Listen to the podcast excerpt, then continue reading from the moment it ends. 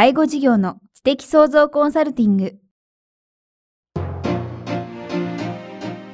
ポッドキャスト介護事業の知的創造コンサルティングでは、介護事業サービスを充実させるヒントはもちろん、介護事業特有のマーケティングや数字を具体的にするアカウンティングの知識を身につけていただける番組です。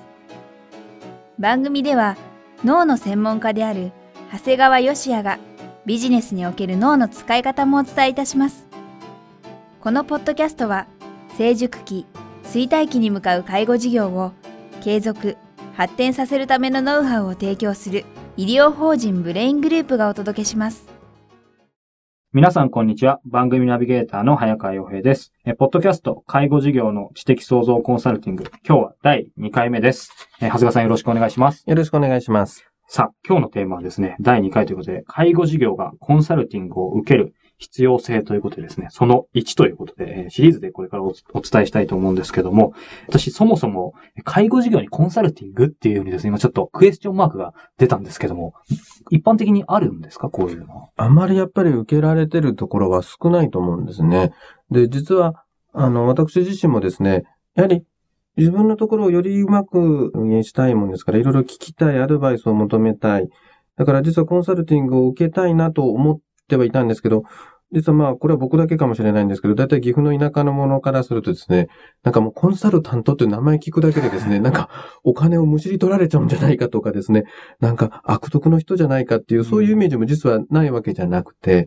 で、実際、まあ、何人かの方のコンサルティングも実際受けたんですけども、はい、やはり受けてよかったなという部分もあったし、ここをこう改善してもらってもよかったんじゃないかなっていう、いわゆるこう、コンサルティングを受けるクライアントの立場でですね、はい、あの、いろいろ感じるところがあったんですね。はい、で、まあ、結論的にはですね、やはり介護事業所とも家でもですね、やはり適正なコンサルティングを受ける必要性はあると思うし、うん、受けた方がですね、早い段階でビジネスとしての成功にたどり着くというのは間違いないと思いますので、うん、私自身がですね、コンサルティングを受けた立場でですね、あの、何かもっといいものが提供できればということは考えています。はい、やはりご自身の経験があるということで、あの、今お話がかってて、お聞きしたいことをちょっと思ったんですけど、一つはその、そもそもやはりコンサルティングを、長谷川さんご自身が受けようと思ったっていうところなんです。具体的に、長谷川さんがその悩んでたことっていうのは、きっとこの番組聞いてるリスナーの方、事業者さんの方と重なる部分は少なからずあると思うんですけど、例えばどんなことだったんですか？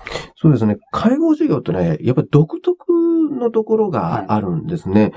あの、普通皆さんが事業を行うときはですね、まあ普通にやりたければいつでもやれるわけなんですけど、はい、まず介護保険というのはですね、許可制であるわけですね。許可制許可制なんです。要するに介護保険で決められているですね、人員基準だとか、はい、施設基準だとかですね、これをですね、え全部満たしてですね、その結果として指定番号をいただいて初めて運営ができるんですね。だからまずそこが大きく違うんですね。まあですからそこの部分をですね、例えばあの、行政調査に全部丸投げされるような方もいるんですが、実はそこのですね、きちっと、あの、自分のところがですね、そこから関わっていくとですね、はい、実はとても勉強にはなるんですね。で、あと、普通はですね、例えば営業をですね、一般のご利用者様に直接営業するというものが、あの、一般的なんですが、はい、介護事業というのは実は、あの、その間にですね、利用者様と事業所の間にケアマネージャーさんという特有の、はい、専門職の方がえー、存在するもんですから、まあ、その方々とどうやってお付き合いをしていけばいいのか、どうやってその方々に自分たちの事業所をアピールしていくかという特有の方法があります。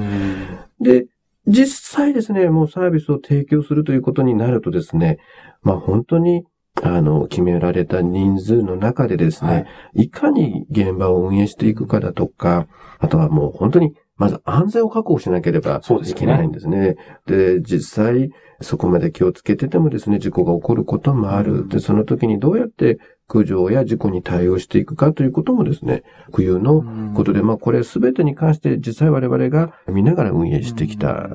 ところですね。なるほど。きっとじゃあその悩みっていうのは真面目に真摯に介護事業経営されてる方であれば今うなずいてる部分もう本当にですね、これも苦労した、あれも苦労したとみんな思ってると思います。まあ、きっと苦労しているという方もいっぱい多いと思いますね。そんな中でですね、長谷川さんご自身が、はい、その、もともとコンサルティング、多分、それほどどうなんだろうと思ったことあると思うんですけども、そういったきっかけで、コンサルティングでいろいろ救われた部分もあったり、そして、えー、今、長谷川さんご自身も、えー、介護事業の方、事業者の方に向けて、コンサルティングをしていらっしゃるんですか？そうですね。あの、実際しておりまして、まあ、うちの事業所に見学に来ていただいたりですね、あの、実際にこちらからお伺いをしてですね、ご意見や、あの、言わせていただいたりするということはあります。ですから、まあ、おうちの一つの取り柄としてはですね、まあ、リアルに実際運営をしているということだと思いますね。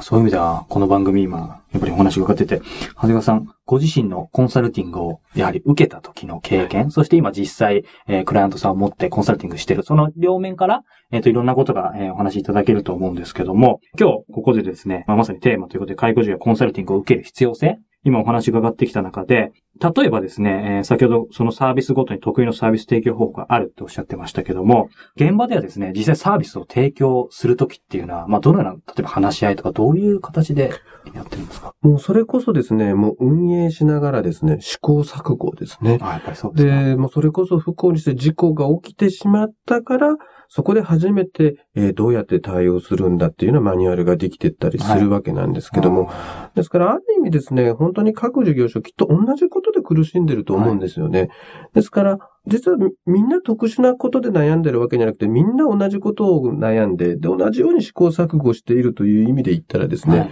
正直でそうやって現場で話し合ってですね、改善していくという意味ではとってもいいことではあるんだけど、はい、実はみんな同じことで悩んで、同じことで苦労してるんであればですね、実はそこの部分はもう実は仕組み化できるんじゃないかっていうのは我々が考えるところではあるんです。仕組み化はい。うん、仕組み化というと、まあ、具体的にはどういったことを考えてるんでしょうか？まず情報をカムベース化する。はい、まあ、あとはマニュアル化できるところはできるだけマニュアル化していくということになりますね。うん、ですから、よく介護授業はですね、マニュアル化できないっていうことを実は言われる方もあるんですが、実はかなりのところまではですね、マニュアル化できるというのがえー、我々の感想であります。ですからそのマニュアル、仕組みというものをですね、はい、できればもう使えるものはできるだけみんな新しい事業者さんなんかみんな使っていただいて、はい、それでも残った部分ってですね、必ず問題が残るんですよ。うん、で、そこはまた改めて試行錯誤してもらうということでいいんではないかなと思いますね。なるほど。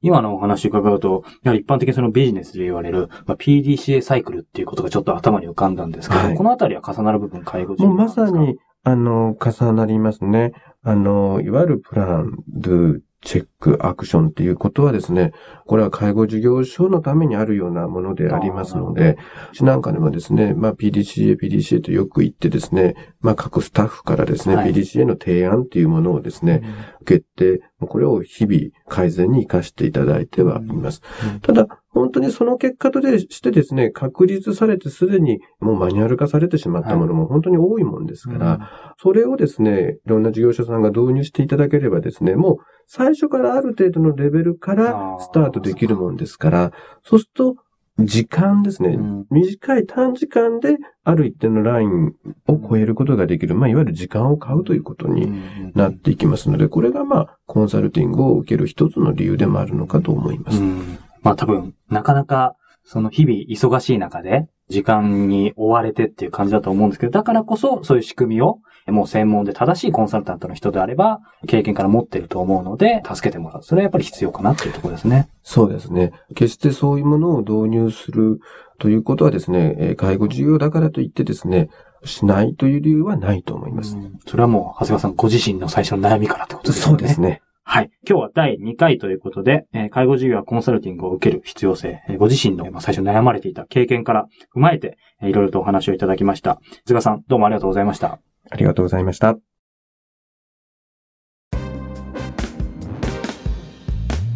今日のポッドキャストはいかがでしたか？番組では、長谷川よしあへの質問をお待ちしております。質問は、株式会社在宅のウェブサイトにあるお問い合わせフォームからお申し込みください。サイト URL は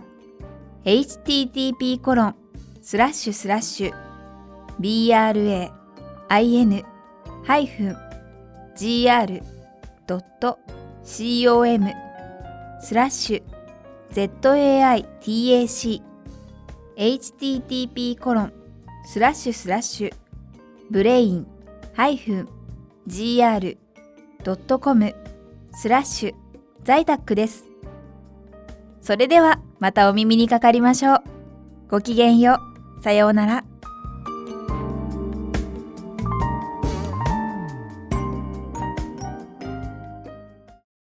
この番組は、提供、医療法人ブレイングループ、理事長、長谷川義也、プロデュース、キクタス、早川洋平、制作協力、若菜はじめ、ナレーション、清水夏美によりお送りいたしました。